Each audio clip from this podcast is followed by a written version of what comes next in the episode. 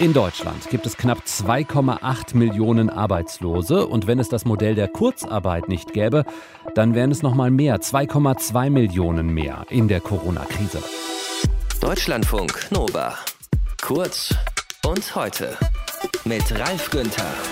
2,2 Millionen mehr, so wird das jedenfalls in einer Studie des Instituts für Makroökonomie und Konjunkturforschung vorgerechnet. Das Institut gehört zur Hans-Böckler-Stiftung. Kurzarbeit, also das bedeutet, ein Betrieb zum Beispiel kann anmelden, dass es im Moment wenig zu tun gibt, dass die Leute weniger oder gar nicht arbeiten und das entgangene Gehalt der Menschen wird dann zum Teil vom Arbeitsamt aufgestockt. Alexander Herzog-Stein ist Wirtschaftswissenschaftler und er gehört zu den Studienmachern dieser Studie. 2,2 Millionen gerettete Jobs. Herr Herzog-Stein, wie haben Sie das ausgerechnet? Ja, wir haben uns in unserer Studie angeschaut, wie verschiedene Arbeitszeitinstrumente in der Krise reagiert haben, insbesondere im Vergleich zur Finanz- und Wirtschaftskrise 2008-2009. Äh, unter anderem die Kurzarbeit, die Arbeitszeitkonten und einige andere. Und da haben wir festgestellt, dass im zweiten Quartal 2020, also sozusagen als die erste Welle der Corona-Krise über uns hereinbrach, im Vergleich zum vierten Quartal 2019 die Arbeitszeit in diesem Quartal pro Beschäftigten in Deutschland um knapp 18 Stunden zurückging, mhm. was eine beachtliche Zahl ist. Und wir haben dann einfach überschlagen, was es bedeutet hätte, wenn diese 18 Stunden, wenn die nicht über die Kurzarbeit hätten reduziert werden können, sondern hätten über die Beschäftigung kompensiert werden müssen. Und so kommt man dann auf diese etwa 2,2 Millionen Jobs, die gefährdet gewesen wären oder die verloren gegangen wären. Und es sind sogar etwas mehr Menschen, die in Kurzarbeit sind in Deutschland momentan, ja. nämlich 3,3 Millionen ja. Menschen. Und das kann man ja ganz gut umrechnen. Es gibt ja verschiedene Möglichkeiten, Kurzarbeit zu beantragen. Wie sind die in Deutschland verteilt?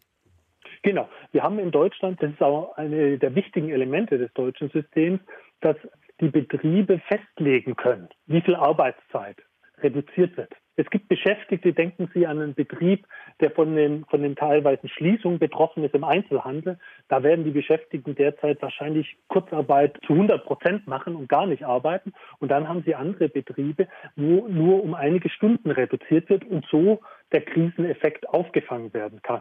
Und insgesamt ergibt sich dann nachher ein Zusammenspiel aus makroökonomischer Sicht von der Zahl der äh, Menschen in Kurzarbeit und der Arbeitszeit, die ausgefallen ist durch die Kurzarbeit. Und das gibt einen Beschäftigungssicherungseffekt. Sie sagen für uns in Deutschland, insgesamt hat was gebracht. Äh, die Menschen hatten auch eine gewisse Sicherheit durch die Kurzarbeit und haben sie immer noch. Für den Einzelnen, die Einzelne ist es natürlich auch okay, wenn man den Job nicht komplett verliert, aber ja. Kommen denn die meisten auch mit dem Kurzarbeitergeld über die Runden? Ja, was, was wir festgestellt haben in unserer Untersuchung, ist, dass die Einkommensverluste bei Personen, die schon vor der Krise niedrige Einkommen hatten, anteilsmäßig höher waren als in anderen Bereichen. Das hat natürlich mit den höheren Arbeitszeitausfällen in vielen Dienstleistungsbranchen zu tun, aber natürlich auch mit Aspekten wie der Aufstockung des Kurzarbeitergelds durch tarifvertragliche Regelung oder ähnliches. Und deswegen ist es sehr unterschiedlich.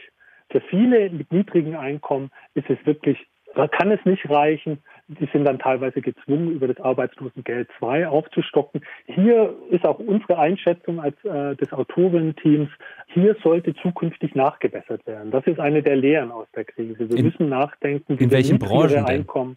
Ja, ja, denken Sie insbesondere in den Dienstleistungsbranchen heute, wenn Sie an das Gastgewerbe denken, hm. wenn Sie an den Einzelhandel denken, da sind viele Gehälter nicht rosig. Und wenn Sie dann noch auf wenn Sie dann noch auf Kurzarbeit angewiesen sind und faktisch vollständig einen Arbeitsausfall haben, dann sind Sie sehr schnell auf dem Niveau der Grundsicherung und sind auf Grundsicherung angewiesen. Und da halten wir es für notwendig, dass nachgebessert werden sollte. Es gab jetzt eine Nachbesserung für Personen, die vier Monate in Kurzarbeit sind und noch länger in sieben Monate und mehr. Da gab es schon eine höhere Aufstockung.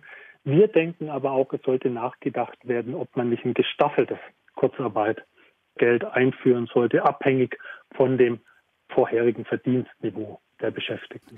Aber dadurch, dass es in Deutschland ein Erfolgsmodell ist, haben wir ja durchaus Vorbildcharakter auch für andere Länder, die sich äh, auch ähnliche Modelle überlegt haben, richtig?